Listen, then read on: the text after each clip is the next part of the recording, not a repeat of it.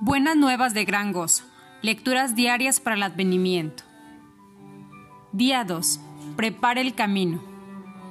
Y hará que muchos de los hijos de Israel se conviertan al Señor Dios de ellos, e irá delante de él con espíritu y el poder de Elías, para hacer volver los corazones de los padres a los hijos y de los rebeldes a la prudencia de los justos, para preparar al Señor un pueblo bien dispuesto.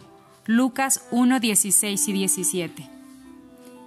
Lo que Juan el Bautista hizo por Israel, el advenimiento puede hacer por nosotros. No deje que la Navidad le encuentre desprevenido. Quiero decir, no preparado espiritualmente. Su gozo e impacto será mucho mayor si usted está listo. Para que esté listo, primero medite en el hecho de que necesitamos un Salvador la Navidad es una acusación antes de ser un deleite.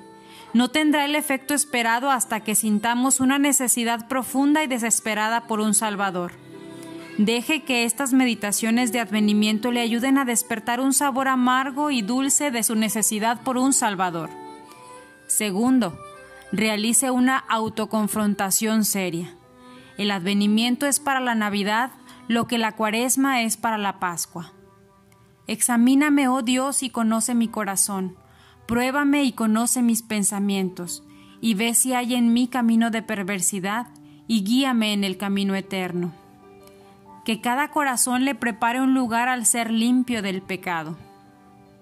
Tercero, edifique una anticipación, expectativa y emoción en su casa que sean centradas en Dios, especialmente para los niños. Si usted está emocionado con Jesucristo, ellos también lo estarán. Si usted solo puede hacer que la Navidad sea emocionante con cosas materiales, ¿cómo desarrollarán los niños una sed de Dios? Esfuerce su imaginación para que haga la venida del Rey del universo visible para sus hijos. Cuarto, dedique tiempo en las escrituras y memorice los pasajes de suma importancia.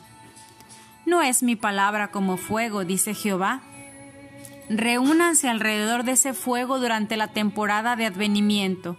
Es caliente, brilla con los colores de la gracia, trae sanidad para miles de heridas, es luz para sus noches oscuras.